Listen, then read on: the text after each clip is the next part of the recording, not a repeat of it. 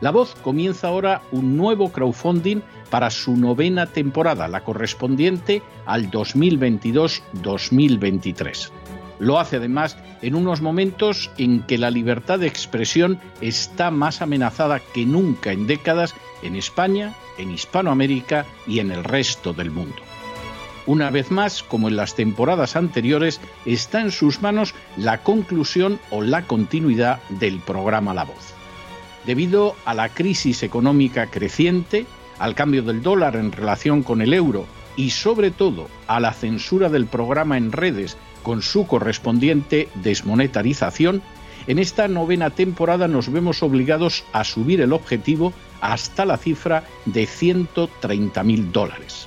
Con el crowdfunding se mantiene la emisión en directo, en abierto y de forma gratuita del programa a través de YouTube, iBox, SoundCloud, Spotify, Apple Podcasts, Google Podcasts, Tunnel y Stitcher. Además, por supuesto, de en cesarvidal.tv. De hecho, es este crowdfunding el que permitirá poder seguir emitiendo en cesarvidal.tv, ya que sin la continuidad de la voz no puede haber continuidad de contenidos en ese canal televisivo.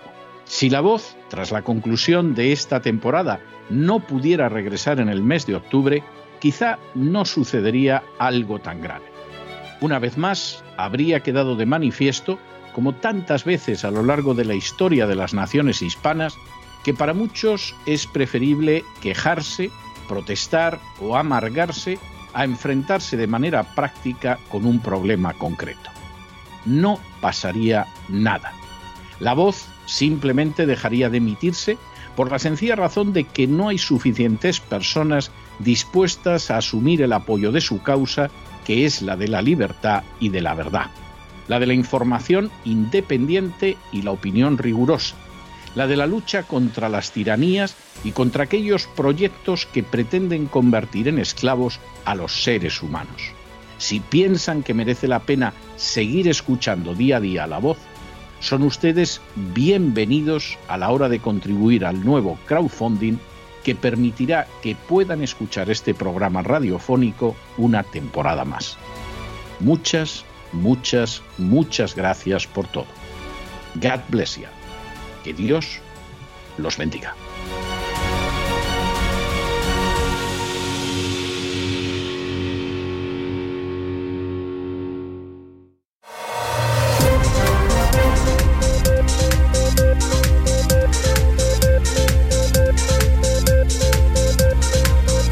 Las noticias del día.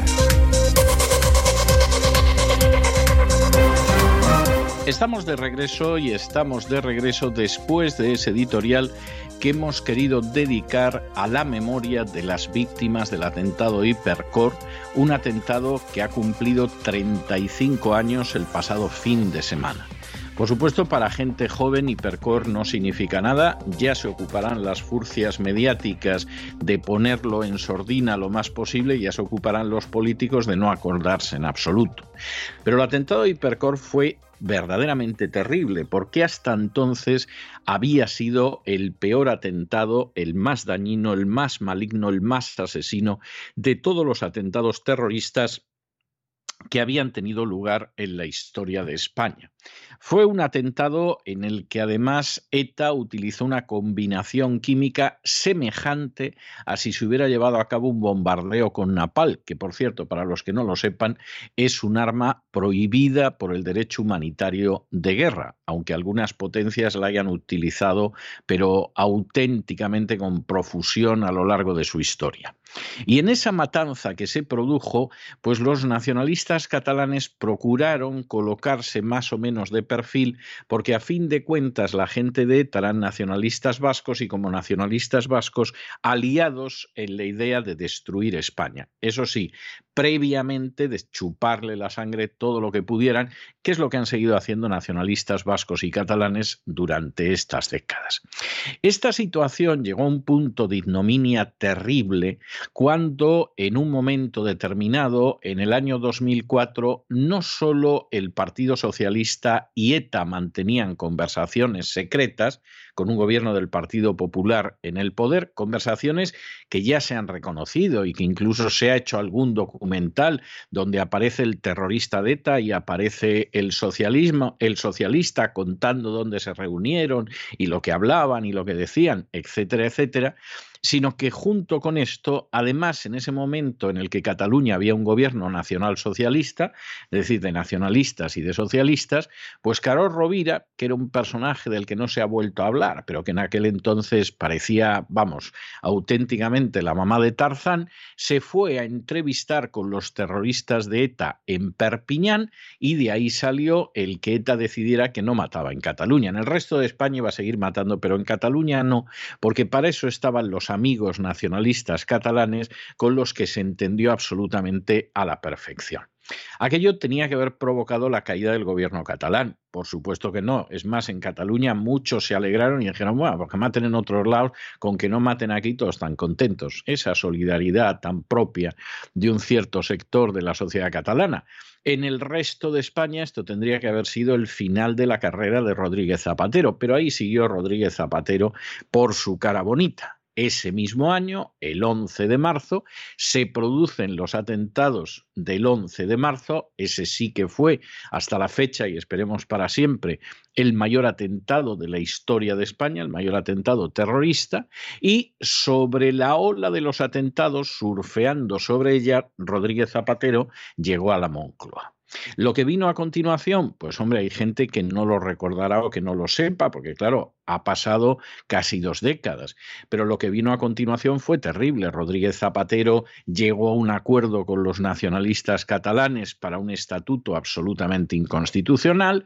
El Tribunal Constitucional se convirtió en el Tribunal Prostitucional con su jefa a la cabeza, uno de los personajes más indignos y miserables que ha habido vistiendo una toga, María Emilia Casas, que tenía un marido que cobraba de los nacionalistas catalanes para ajustar el estatuto estatuto, por eso de que había que conseguir influencias, como decían los nacionalistas catalanes, y que con una desvergüenza, una indignidad y una indecencia tremenda, no solo no se inhibió, sino que presidió el Tribunal Prostitucional que dictó sentencia sobre el tema, a ese grado de vileza había descendido España, y sobre todo Rodríguez Zapatero se dedicó a hacer concesiones a ETA, a pactar con ETA y a perseguir a las víctimas de ETA en algunos casos, como el caso de Alcaraz, de la manera más criminal y más miserable que se pueda imaginar.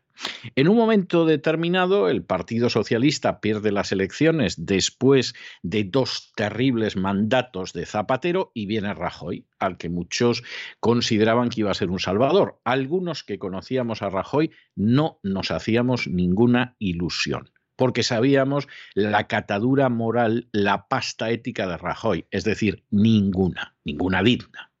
Y cuando Rajoy siguió en esta línea hacia ETA, es decir, siguió el camino de Zapatero, a muchos no nos extrañó. Lamentablemente, la sociedad española que se había movilizado de manera masiva contra la política antiterrorista, no, proterrorista de Rodríguez Zapatero, cuando Rajoy llevó a cabo esa misma política, como ya Rajoy consideraban que era uno de los nuestros, pues no se lanzaron a la calle, lo cual también demuestra que, en fin, el pueblo español a veces deja mucho que desear. Y lo que siguió, Rajoy, que fue la política de Zapatero en el mismo sentido de concesiones a unos asesinos y a unos criminales, pues luego llegó Pedro Sánchez y ahí la cosa fue absolutamente la locura, porque encima necesitaba la gente de Bildueta, como necesitaba los golpistas del nacionalismo catalán para llegar al poder y por supuesto pactó con ellos, sin ningún tipo de discusión.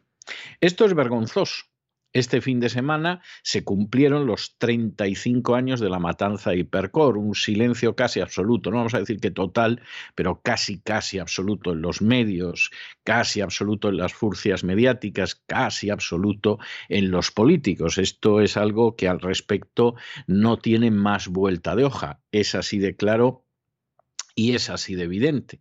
Y claro, en medio de, de esa situación, pues hay que recordar por supuesto, se puede arrojar a las víctimas de ETA por el vertedero de la historia, que es lo que pretenden muchísimos, tanto en el Partido Popular como en el Partido Socialista, pero lo suyo es recordarlas. Porque esas víctimas merecen memoria, dignidad y justicia. Una memoria, una dignidad y una justicia que el Partido Socialista, por lo menos en este siglo, desde Zapatero les ha negado. Y el Partido Popular por lo menos desde Rajoy en este siglo, les ha seguido negando. Pero sigue existiendo esa obligación de memoria, de dignidad, de justicia para con las víctimas del terrorismo y desde luego para los terroristas que, en fin, la verdad es que les vino el propio Lucifer a ver, primero con Rodríguez Zapatero, luego con Rajoy y ahora con Pedro Sánchez. Rindamos ese homenaje y pasemos a los temas del día que, como siempre saben ustedes en este boletín informativo, empiezan con España y empiezan con una noticia realmente importante, y es que Mónica Oltra, a la que tras dos años de combatir de manera denonada e incansable Cristina Seguí, la ha citado el juez y presuntamente puede ser enjuiciada por haber protegido a su marido de la acusación de haber abusado sexualmente de una niña, no solo haberlo protegido, en fin, porque le diera abrazos o le hiciera tilas, sino porque utilizó el aparato de poder que tenía desde el gobierno valenciano para intentar machacar a la víctima y salvar a su marido, que era el victimario.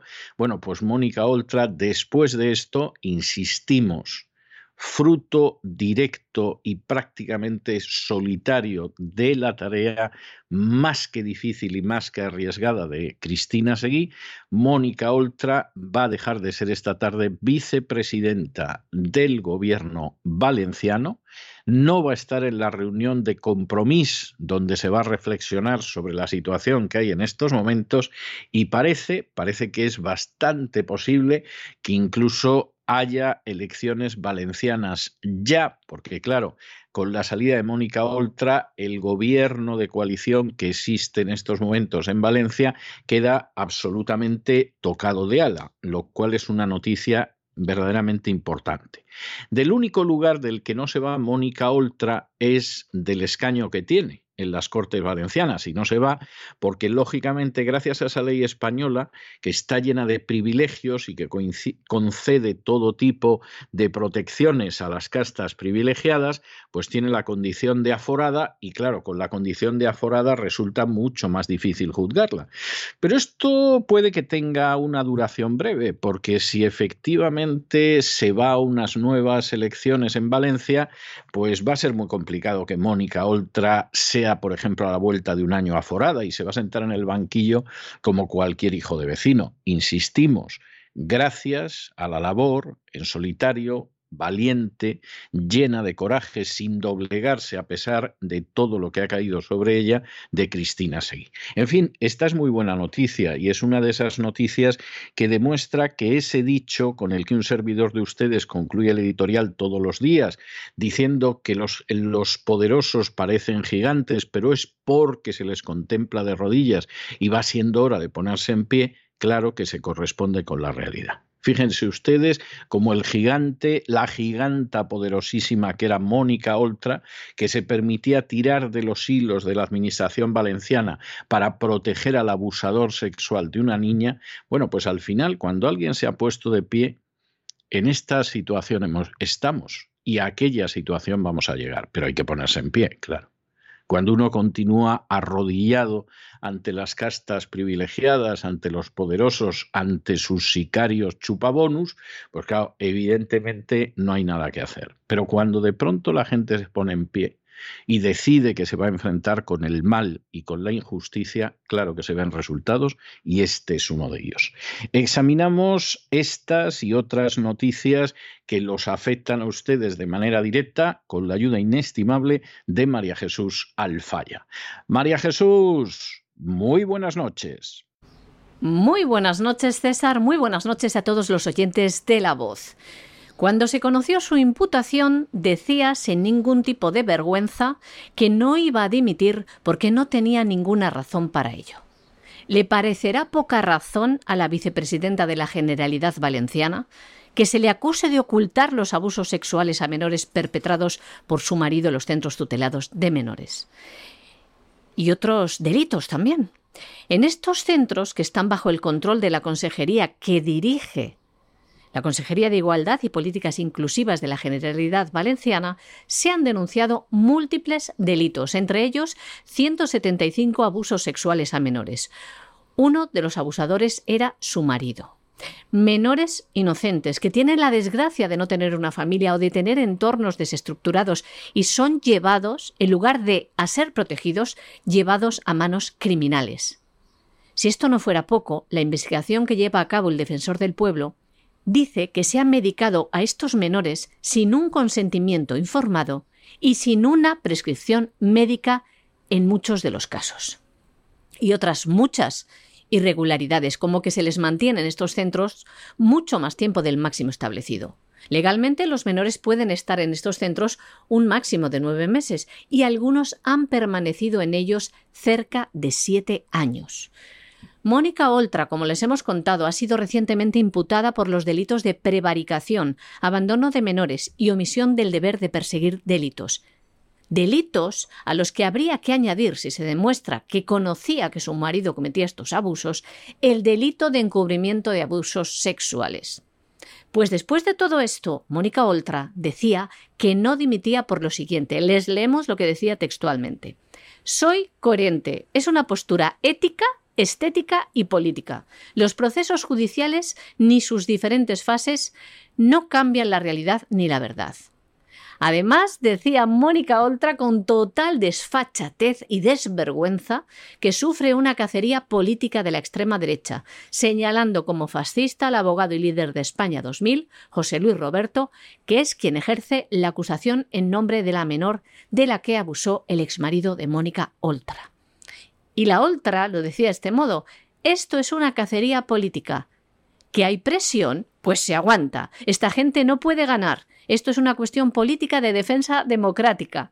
Si me lo hacen a mí, se lo pueden hacer a cualquiera. Y a mí siempre me ha caracterizado, tendría que ser porque eh, no saben hablar castellano, y yo siempre me he caracterizado por ponerme en pie y defender a la gente que más lo necesita. Pero qué sinvergüenza Sí, Oltra, a, los que más lo necesitan, los cerca de 200 menores abusados, eso sí, te necesitaban. ¿Y qué estabas haciendo tú? ¿Qué causa? ¿Qué gente necesitada? ¿Qué causa defendías? ¿La tuya? ¿La de defender tu poltrona? ¿O alguna otra causa más? Este personaje decía también que el partido y el presidente Chimo Puig la defienden. Y es una realidad porque desde que se conocen estos abusos no ha sido obligada a dimitir. Otra vergüenza. Pero ahora mismo, en el momento en el que estamos grabando este boletín informativo, el partido de la vicepresidenta, Compromís, debate el futuro de Mónica Oltra en una ejecutiva que va a ser decisiva para ella. Y todo apunta a que se verá forzada a dimitir pero dejaría el gobierno valenciano hasta que se resuelva la situación judicial, pero no el escaño de diputada, claro, para seguir siendo aforada, defenderse y ser protegida, algo que no han tenido esos menores que tenía usted que defender. Bueno, y la noticia que les vamos a dar ahora es otra de esas historias ejemplares en que tan pródiga es la historia de España y sus hermanas hispanoamericanas. No nos vamos a engañar, porque ustedes saben que quien ahora se dirige a ustedes sostiene la tesis de que no entiendes de verdad España hasta que viajas por Hispanoamérica. Hispanoamérica no la entiendes nunca hasta que conoces bien España y su historia. Esa es la realidad. Por eso, cuando no se conocen los dos ámbitos, se dicen muchas tonterías y se cree papanatadas como esa de la iberosfera y cosas de este tipo. No, no, aquí hay una cultura que es la cultura hispano-católica de la contrarreforma que España lleva a Hispanoamérica, que es muy distinta de la cultura del norte del continente americano y que da unos resultados nefastos, como se viene demostrando desde hace cinco siglos, y en los últimos dos, ¿para qué vamos a hablar? Y entonces hay cosas que de pronto escuchas que pasan en España y la persona que está hablando contigo, que una es una chilena y el otro es un guatemalteco, te dice, pues igual que en Guatemala, pues igual que en Chile, pues igual que en Argentina, pues igual que en el Perú, claro, porque al final es la misma cultura. Y esa cultura es absolutamente de cuidado. Nosotros les hemos contado muchas veces, porque además esto es algo que vimos muy claro desde los primeros indicios. Nosotros generalmente no avanzamos conclusiones temerarias, no nos dedicamos a pronosticar el futuro. Cuando hacemos una proyección es porque ya tenemos indicios sólidos y porque nos podemos apoyar en bases sólidas. Y entonces ya decimos, ojo, que esto puede acabar acá, que esto puede acabar allá, esto es lo que va a pasar. Y nosotros les advertimos desde el principio que el coronavirus iba a servir para hacer unos negocios turbios tremendos. Incluso dedicamos algún editorial a mostrar cómo ya se estaban concediendo a dedo negocios que tenían que ver con el coronavirus. Bueno, pues de esto han ido saliendo algunas cosas, pero ahora empiezan a salir de manera masiva. Y concretamente, empresas suministradoras de material sanitario ya han denunciado al gobierno por incumplimiento del acuerdo marco de materiales contra el COVID. Bueno, ¿qué significa esto? Pues verán ustedes. El gobierno resulta que en un momento determinado firma un acuerdo, concretamente el Ministerio de Sanidad, a través del Instituto Nacional de Gestión Sanitaria, del INGESA, firma un acuerdo por muchísimos millones de euros para que determinadas empresas puedan proporcionar el material sanitario que estaba relacionado con el coronavirus. Eh, hay un momento de pánico, no hay mascarillas, no hay guantes, eh, no hay geles, no hay nada, etcétera, etcétera, etcétera. Y en ese momento, pues se firma un acuerdo de muchísimos millones de euros. Pero claro, resulta que dentro del reparto del pastel, que es un pastel que se hace con la harina, con el azúcar y con los huevos, sobre todo de los contribuyentes y que por supuesto de ellos se han apoderado los chupasangres buscabonus de la agencia tributaria, pues claro, en las comunidades autónomas dicen, ojo, ojo, ojo, que aquí hay mucho dinero, no nos vamos a quedar nosotros sin este dinero y más cuando puede favorecer a amigos nuestros. Y entonces resulta que en las comunidades autónomas ese tipo de necesidades, reales o supuestas, empiezan a cubrirse con contratos. Pero claro, como la situación es una situación de estar muy malitos, de estar muy precisados, de estar muy presionados, pues se da la circunstancia de que esa eh, situación se cubre en un momento determinado con contratos a dedo de amiguetes. Acuérdense ustedes, por ejemplo, la cantidad de contratos que recibieron una serie de empresas que eran de pueblos cercanos al de Illa, que entonces era ministro de Sanidad. Y, por ejemplo, pues para cubrir eh, necesidades bastante sofisticadas de material médico, pues resulta que una empresa que hacía botellitas de licor, sí, sí, sí, botellitas de licor, parece que hay con cierta gracia, ¿eh? Bueno, pues esa empresa le dieron un contrato millonario y entonces pues claro, las comunidades autónomas dijeron esto, esto, que, pero ¿qué, va a hacer el ministro de Sanidad si nosotros tenemos una consejería de sanidad y el dinero se lo podemos dar a amiguetes, etcétera, etcétera? Bueno, ahí hicieron las Américas, las Indias, determinados políticos y determinadas empresas que sin ningún tipo de control administrativo, de manera totalmente digital, es decir, a dedos, se llevaron los contratos. Bien, pero claro, las otras empresas que habían firmado el contrato con el Ingesa y que empiezan a comprar mascarillas, empiezan a comprar gel, empiezan a comprar guantes y después no se lo compran porque se da la circunstancia de que hay otros amiguetes a los que les hemos dado el contrato a dedo, bueno, pues todos estos pierden millones de euros. Y es más, es más, resulta que al final el gobierno parece que no llegó a adjudicar ni siquiera un 7% de los productos que licitó hace más de dos años. Claro, ¿qué pasa con estas empresas? Pues que se han unido y han dicho vamos a demandar al gobierno. Porque claro, ustedes nos dijeron que nos hiciéramos con estos materiales, que ustedes nos los iban a comprar, tuvimos que hacer un desembolso previo para comprar mascarillas o lo que fuera, hemos perdido tantos millones de euros y luego ustedes esto no nos lo ha pedido nadie. Y no nos lo ha pedido nadie porque, claro, en las comunidades autónomas se dio los negocios a empresas de amiguetes y además a dedo. Y entonces, mire usted, yo he perdido 3 millones de euros y usted me tiene que dar esto. Mire usted, yo he perdido 2 millones y medio de euros y usted me tiene que indemnizar. Mire usted que yo he perdido cerca de 4 millones de euros y usted esto me lo tiene que compensar. Y claro, la demanda que se le viene ahora encima al gobierno es de campeonato. Claro que no están preocupados, porque para eso hay unos sicarios en la agencia tributaria que se van a encargar de sacar ese dinero y muchísimo más a los pobres contribuyentes, de tal manera que si al final hay que pagar a esta gente, pues se la paga. Y por supuesto, han hecho unas fortunas inmensas a costa del coronavirus, infinidad de amiguetes en las distintas comunidades autónomas, gobernar a quien gobernara, pero por supuesto siempre situados en la cercanía del poder. ¿Por qué es lo que tiene el Estado de las autonomías? Que mm, la administración no la mejora, pero la corrupción la multiplica y eso es algo más que demostrado ya desde hace muchísimos años y no podía ser de otra manera. Si esto ha pasado con los geles, con las mascarillas, con los guantes, ustedes imagínense lo que habrá pasado con las dichosas vacunas. Los contratos que se habrán firmado con las vacunas, en qué términos, nosotros contamos los términos de esos contratos precisamente en un editorial, porque habíamos tenido acceso a un contrato que se había firmado con una nación de Hispanoamérica y lo había firmado una de las grandes productoras de eso que llaman vacunas contra el coronavirus. Bueno, pues ustedes imagínense los negocios que se habrá hecho con eso. El coronavirus ha sido un gran negocio, pero ha sido un gran negocio para los de siempre, para los que están en las castas privilegiadas.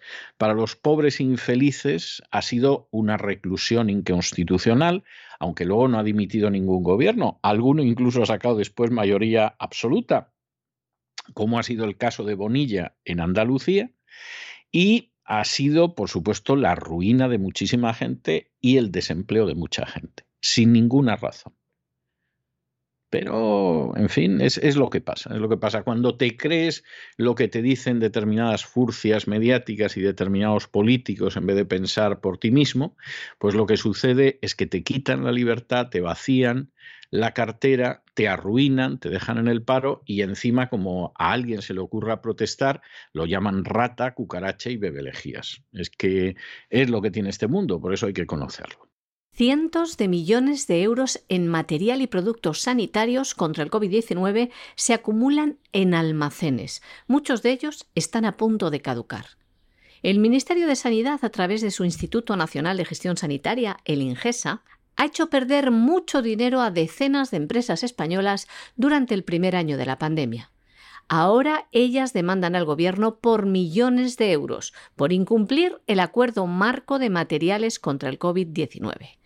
En él, el Gobierno se comprometía a comprarles ese material y no lo hizo.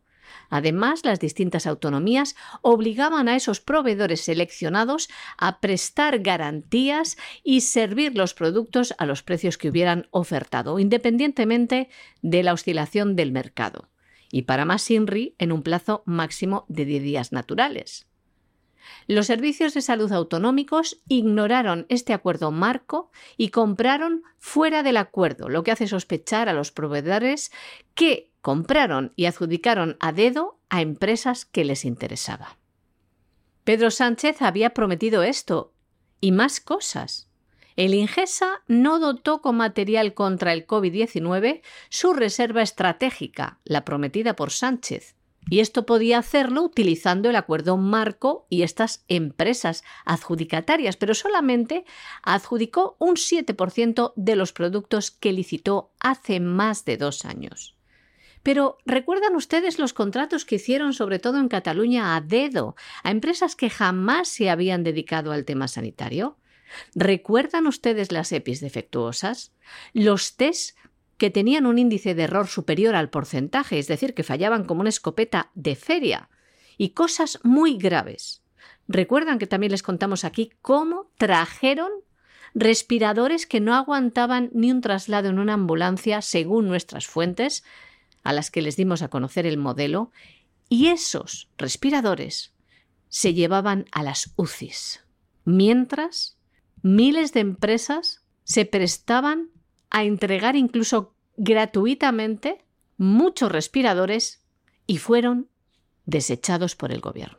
Opacidad, oscurantismo, contratos con empresas que no tenían ni una dirección o decían dedicarse a un objeto social distinto. Una actuación y gestión criminal que supuso el contagio y las muertes de muchos ciudadanos. Ahora, si estas empresas que se han acogido a este acuerdo marco y que se han quedado con el material en los almacenes y han perdido ese dinero, si estas empresas ganan el juicio, no van a ser, señores, los miembros del gobierno los que paguen esa indemnización, sino que ese dinero saldrá de nuestros bolsillos, de los bolsillos de las familias de esos ciudadanos que han muerto por la avaricia y la maldad de estos dirigentes que dicen mirar por nuestros intereses.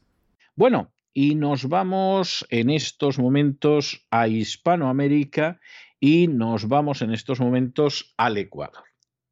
El Ecuador tiene un presidente curioso que se llama Guillermo Lasso, que llegó al poder sobre la base de que se iba a enfrentar con la agenda globalista, sobre todo en cuestiones de vida y de familia. Y como era católico y era del Opus, pues lo votó muchísima gente, aunque no fueran ni católicos ni del Opus, por eso de que iba a ser pro vida y pro familia. Pero bueno, llegó al poder Lasso y resulta que ni hablar. Vamos, es que fue llegar al poder y se aprobó una ley de aborto. Y a las poquitas semanas, en la fachada del Palacio Presidencial, coincidiendo con la Semana del Orgullo Gay, pues estaba puestos los colores de la bandera del arco iris, como previamente había hecho Obama, gran generador de maldades que se van descubriendo poco a poco, como había hecho Obama en la Casa Blanca en Washington.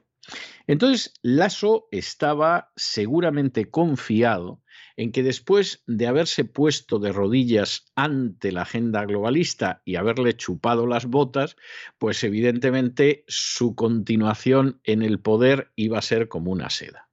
Ay, infeliz, que no sabes que la agenda globalista no paga traidores y que cuando tú haces una concesión a la agenda globalista ya estás en sus manos y en algún momento consideran que vales tan poco que te pueden lanzar por la borda.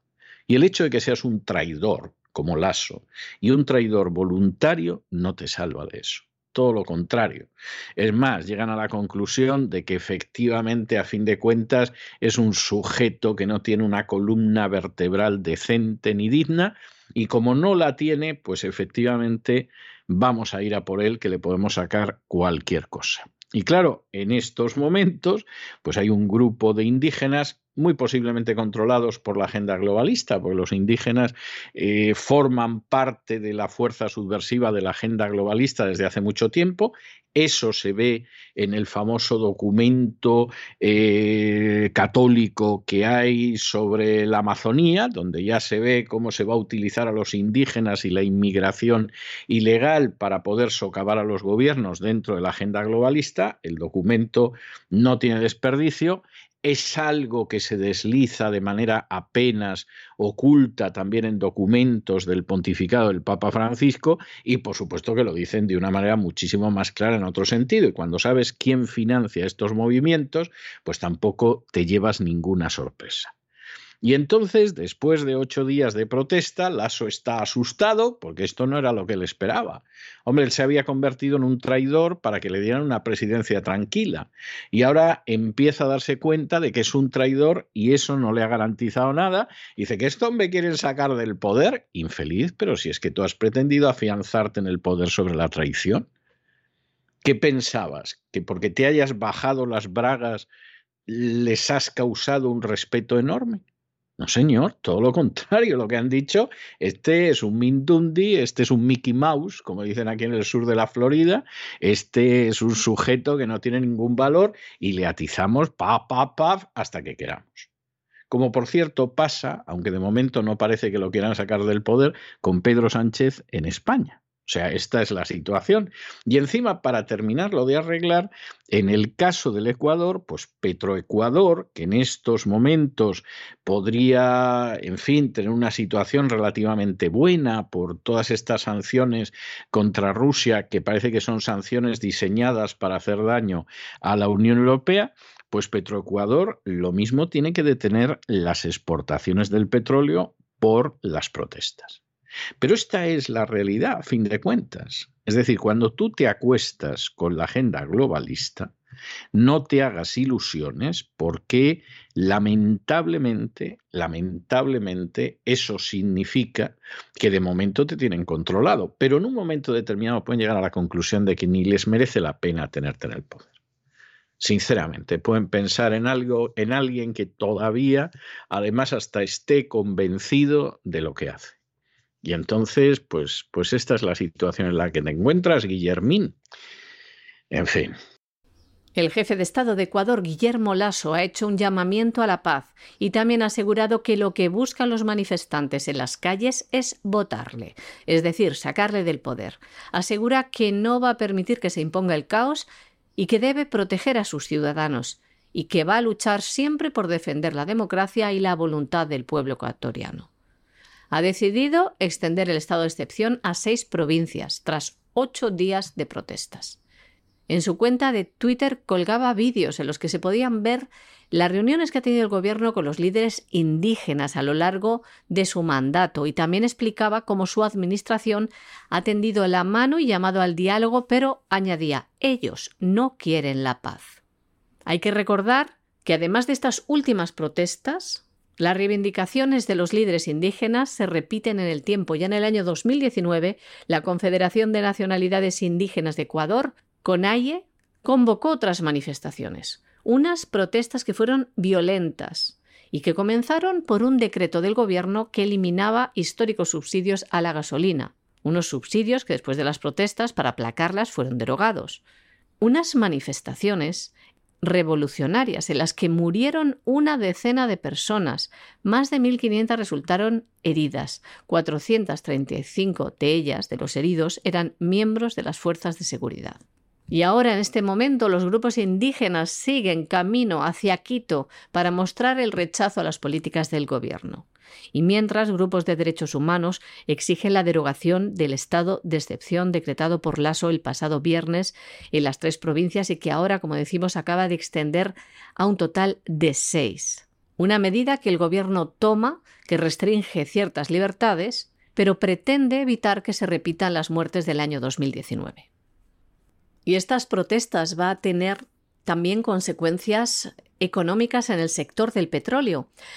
Así lo comentaba Ítalo Cedeño, director ejecutivo de la Petrolera Estatal de Ecuador, que ha dicho que Petroecuador podría verse obligada a suspender las exportaciones si las protestas continúan interrumpiendo la producción. También ha dicho que la producción de petróleo podría caer en más de la mitad, a 130.000 barriles por día para fin de mes si las protestas continúan. Hasta ahora las protestas solo han obligado a la empresa a reducir la producción en unos 29.000 barriles por día. Los manifestantes tienen como objetivo los principales campos de la compañía, que representa el 80% de la producción de petróleo del exmiembro de la OPE, Petroecuador. Los bloqueos de carreteras han aumentado en estas manifestaciones a más de 70 Además, esta semana de disturbios ha socavado los bonos del país. El Gobierno ha dicho que está dispuesto a negociar, pero rechaza el aumento de los subsidios y quitar el estado de excepción. Guillermo Lasso también ha anunciado un aumento del 10% en el pago mensual a las familias pobres, el alivio de la deuda de los bancos públicos y la duplicación del presupuesto educativo para la educación bilingüe en español y lenguas indígenas. Y la siguiente noticia nos lleva hasta México y nos lleva hasta México de una manera muy preocupante, porque en México, como quien no quiere la cosa, se cometen 84 asesinatos al día. Esta es una cifra verdaderamente escalofriante, que entre enero y mayo de este año se hayan registrado más de 12.700 homicidios dolosos es algo verdaderamente increíble. Que encima hubiera un repunte entre los meses de abril y mayo, pues es escalofriante. Y claro, aquí nos encontramos con que en última instancia México, lamentablemente, porque es un país al que le sobran recursos para ir bien, pero México es un país con una enorme inseguridad donde al menos en ciertas partes de su territorio da la sensación de que lo que hay es un Estado fallido. Empezando por Guanajuato, que ocupa el primer lugar en homicidios, pero luego siguiendo por Michoacán, por el Estado de México, la Baja California, Jalisco, Sonora.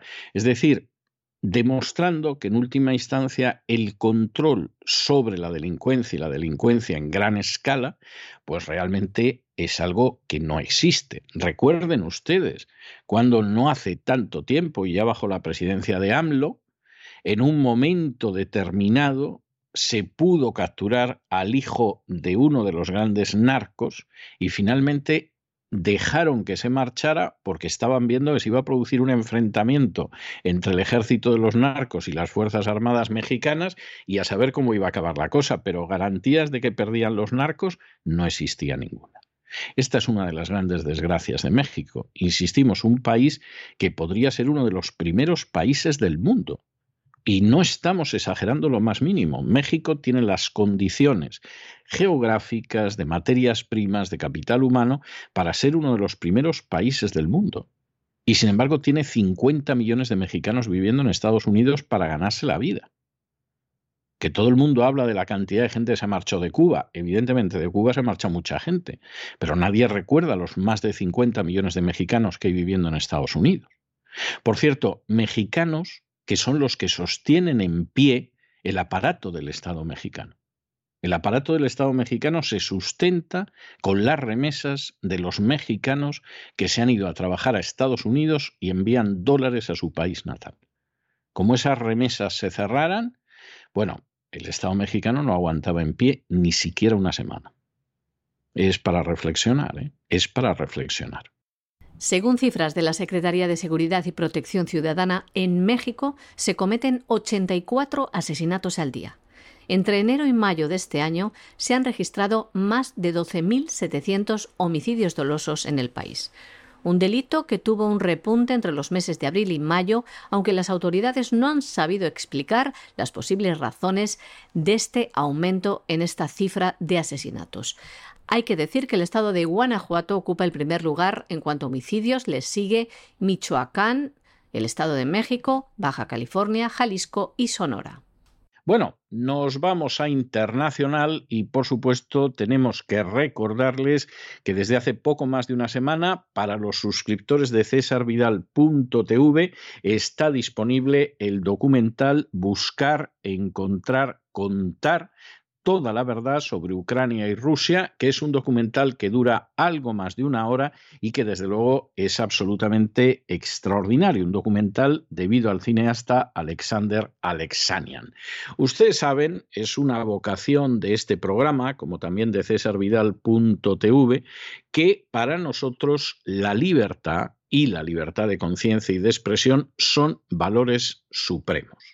Y en este sentido, desde luego, el hecho de que en Occidente, que además se jacta de ser la democracia, se jacta de ser lo mejor del mundo, se jacta de ser el top, se practique la censura en estos momentos en redes sociales, en relación con canales de televisión, en la prensa, etcétera, es vergonzoso. Eso no tiene justificación alguna. Y eso, eso lamentablemente lo único que hace es erosionar de una manera que no sabemos si será irreversible los sistemas democráticos. Nosotros estamos en contra de esa censura. Se practique donde se practique y la dirija quien la dirija. Y precisamente por eso tienen ustedes acceso a este documental, con el que pueden estar de acuerdo o pueden estar en desacuerdo o mitad y mitad. Da lo mismo. Pero nosotros siempre nos vamos a enfrentar con las formas de censura y siempre vamos a defender la libertad y la verdad. Y por cierto, tienen ustedes todavía en cesarvidal.tv dos magníficos documentales dirigidos por Oliver Stone acerca de la situación en Ucrania antes de la anterior crisis, pero mostrando las raíces de esa crisis. Y entramos ya en la información internacional y aquí nos encontramos con una de estas situaciones en las que dices, desde luego hay gente que quiere ir a una tercera guerra mundial y además se está prestando a hacer el papel y no saben el bofetón que se pueden llevar si Dios no lo quiera estalla un conflicto generalizado.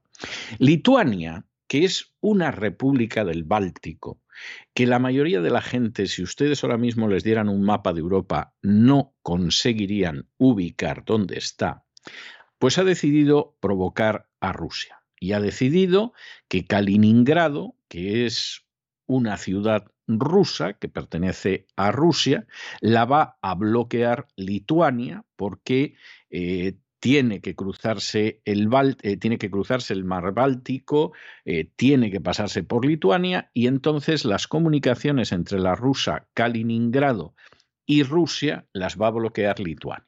Según ella, porque se da la circunstancia de que hay unas sanciones contra Rusia. Esto es una provocación de Lituania. Lituania, que a todo eso, para que ninguno de ustedes se engañe, es un país donde se honra a los nazis que combatieron en la Segunda Guerra Mundial, porque los buenos para ellos son los nazis, no los vencedores de Stalingrado o de Kursk o de Varsovia o de la batalla de Berlín. Los buenos son los nazis y los lituanos están en esa historia. Lituania, donde todavía un porcentaje de la población grande son rusos, a los que hacen la vida difícil, impidiéndoles, por ejemplo, que utilicen su idioma, porque claro, eso es intolerable para los nacionalistas. Piensen ustedes en algunos nacionalistas que hay también en territorio español. Y Lituania además es una república del Báltico que accede a la independencia gracias a los comunistas lituanos. Es decir, cuando la Unión Soviética se desploma en el año 91, los comunistas lituanos deciden hacerse independientes porque llegan a la conclusión de que en una Lituania independiente van a tener un cargo más importante que si Lituania sigue unida a Rusia y entonces son solo jefes provinciales. De esa manera son jefes nacionales. Y son todos del Partido Comunista de la Unión Soviética. O sea, no, no se crean ustedes otras pavadas al respecto la independencia de una serie de repúblicas que se producen cuando la disolución de la Unión Soviética está siempre impulsada por miembros del Partido Comunista de la Unión Soviética que llegan a la conclusión de que en una Georgia independiente van a ser más importantes o en una Estonia independiente van a ser más importantes y todos ellos son miembros del Partido Comunista y tienen los resortes del poder. En algún caso, además, han tenido un poder muy grande en la Unión Soviética. Por ejemplo, Sebarnache, que era el ministro de Asuntos Exteriores de Gorbachev durante la Unión Soviética, es decir, vamos, ese no estaba ahí porque fuera un liberal, sino porque era un miembro del Partido Comunista, nomenclatura pata, negra, se convierte en presidente de Georgia. ¿Porque quiere democratizar Georgia? No me haga usted reír porque ser presidente de Georgia pues tiene mucho más empaque que ser simplemente un ministro o un alto funcionario de Rusia. Y entonces vamos a la independencia. Igual que en España, pues hay gente que sueña con esa independencia de Cataluña o de las Vascongadas, etcétera, porque claro, no es lo mismo ser presidente que ser simplemente el Lendakari, que a fin de cuentas es un jefecillo regional. Y no es lo mismo ser el presidente de la nación catalana que ser, pues eso, el molt honorable, que a fin de cuentas, pues es el presidente de un gobierno regional, que chupa mucho, pero no pasa de ser un gobierno regional. Y eso es lo que pasa en la antigua Unión Soviética. Y Lituania, pues es uno de los países.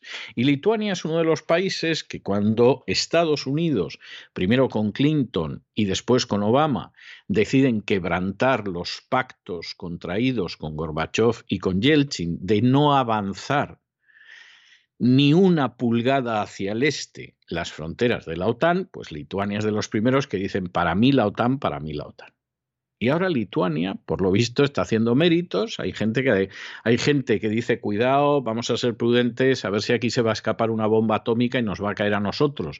Y están intentando cerrar cuanto antes la historia de Ucrania, porque no va a ir a, ir a una guerra por un payaso corrupto y liberticida que se llama Zelensky. Están viendo a ver cómo cierran la cosa, porque además la economía se les está poniendo muy mal, como es el caso de Francia o es el caso de Alemania, otros han sido más gallardos y más patriotas, como el presidente de Hungría, pero incluso en Francia y Alemania están intentando corregir eh, la situación, minimizar riesgos y terminar la historia antes de que su economía se vaya al garete, pues luego tienes a estos que dicen, ala, yo voy a ir aquí de valiente a ver si me lo premian los señoritos de Washington. ¿eh?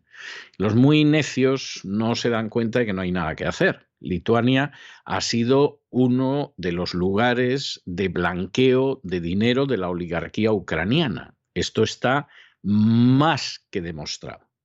Y el jefe de Zelensky, que es un oligarca que ha sabido estar con cualquier gobierno en Ucrania y que en un momento determinado designa a Zelensky para que sea el presidente, pues mucho del dinero, millones y millones y millones, lo ha blanqueado a través de Lituania pero en Lituania se la están jugando.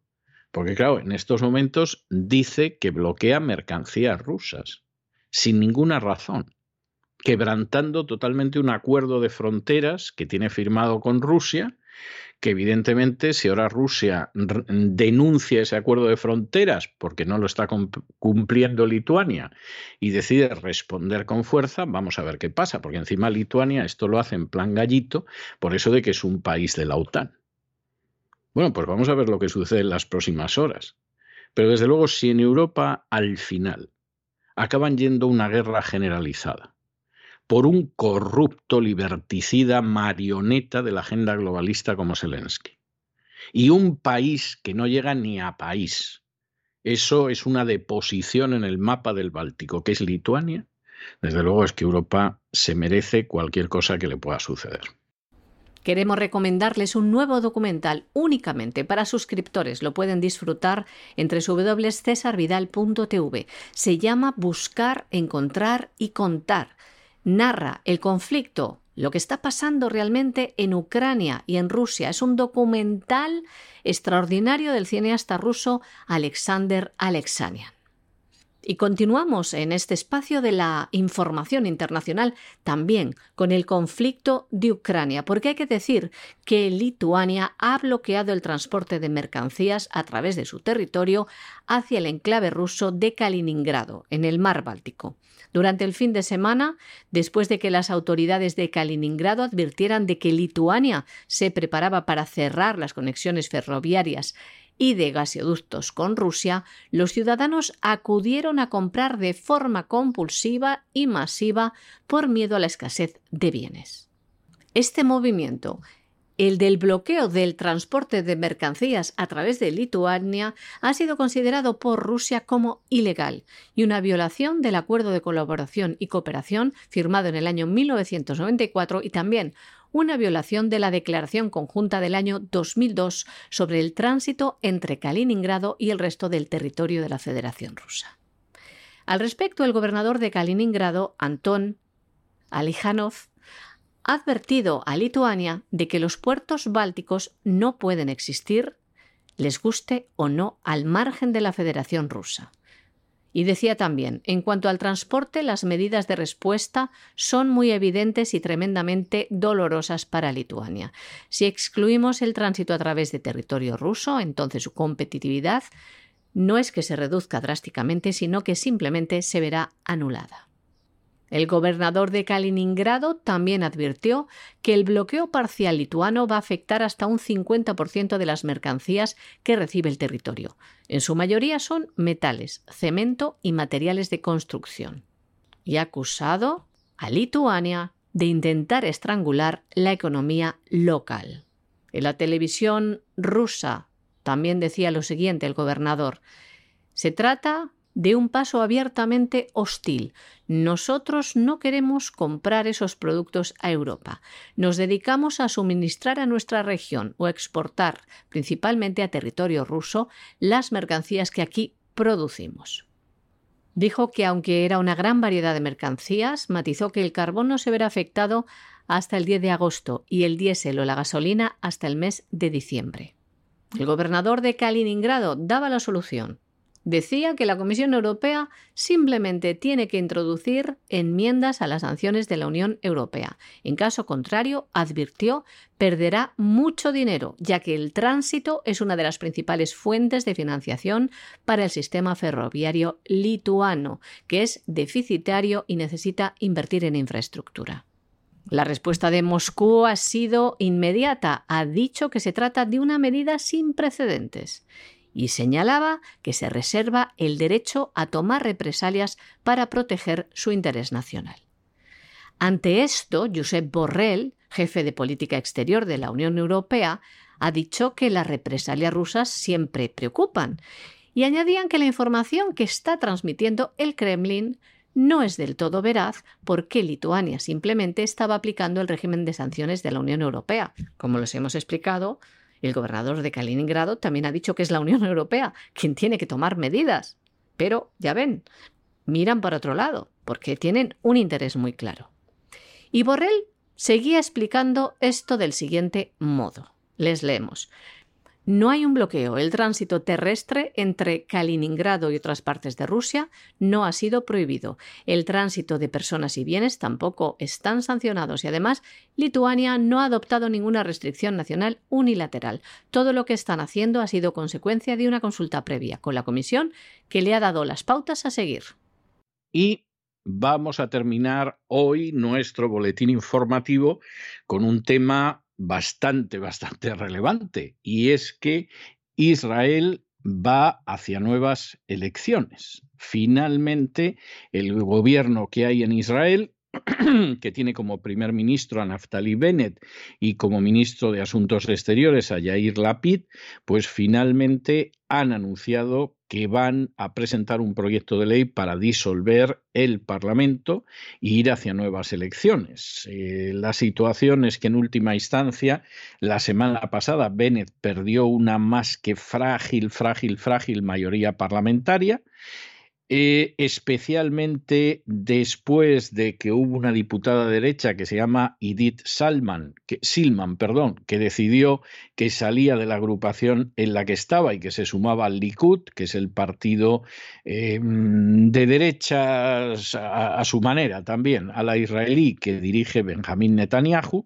y en ese momento, pues gracias a la transfuga, no hay manera de mantener en un sistema parlamentario, además totalmente proporcional, como es el israelí, el gobierno actual, hay que ir a nuevas elecciones y vamos a ver lo que pasa, porque lo mismo, en un momento determinado, pues Netanyahu va a regresar otra vez al poder. Netanyahu, que es un pésimo, es un pésimo gobernante, es un habilísimo político, hay que reconocer que tiene una capacidad maniobrera más que notable, pero es realmente es un pésimo gobernante y esto vuelve a señalar la crisis que en estos momentos está viviendo el gobierno israelí. Por cierto, crisis que no ha conseguido conjurar ni siquiera con acciones militares de las que no se ha informado mucho en los medios, pero que han sido muy drásticas, como el bombardeo hace unos días del aeropuerto de Damasco. Eh, es triste decir esto, pero las crisis de gobierno en Israel a veces se solucionan con acciones militares en el exterior, que da la sensación de que, bueno, tienes que apoyar al gobierno ahora, no puedes abandonar ahora el gobierno en una situación de seguridad nacional, todos cerramos filas detrás del primer ministro, pero bueno, esto cuela en ocasiones o ha colado en ocasiones y hay otras ocasiones que no. Y el hecho de que se bombardeara el aeropuerto de Damasco hace unos días, pues no parece que haya unido especialmente a los políticos detrás de Bennett. Aquí vamos a ir a nuevas elecciones y vamos a ver lo que pasa.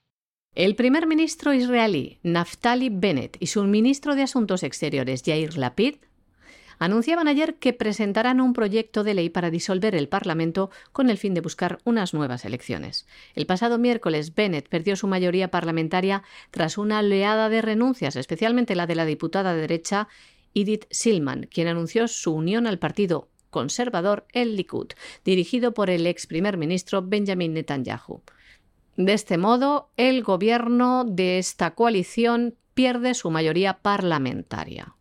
Hay que recordar que en el mes de junio del año 2021 la oposición de Israel llegaba a un acuerdo para formar gobierno sin el principal aliado del país, el Likud, y poner fin así a 12 años de gobiernos del primer ministro Benjamin Netanyahu. Se creó una alianza de ocho partidos heterogéneos, incluyendo un partido árabe. Se consiguió una mayoría parlamentaria, pero dividida políticamente. Y hasta aquí hemos llegado con nuestro boletín de hoy. María Jesús, muchas gracias. Muy buenas noches. Muchas gracias a ti, César. Muy buenas noches. También a los oyentes de La Voz. Pero ustedes no se nos vayan, no se nos vayan, porque hoy es martes y tenemos una doble sesión de economía. Primero vamos a tener el despegamos cotidiano con don Lorenzo Ramírez, pero luego ya saben que viene don Roberto Centeno con la economía que se fue y en fin ojalá se fuera, porque ahí sigue lo que te rondaré morena. De manera que no se vayan, que regresamos enseguida.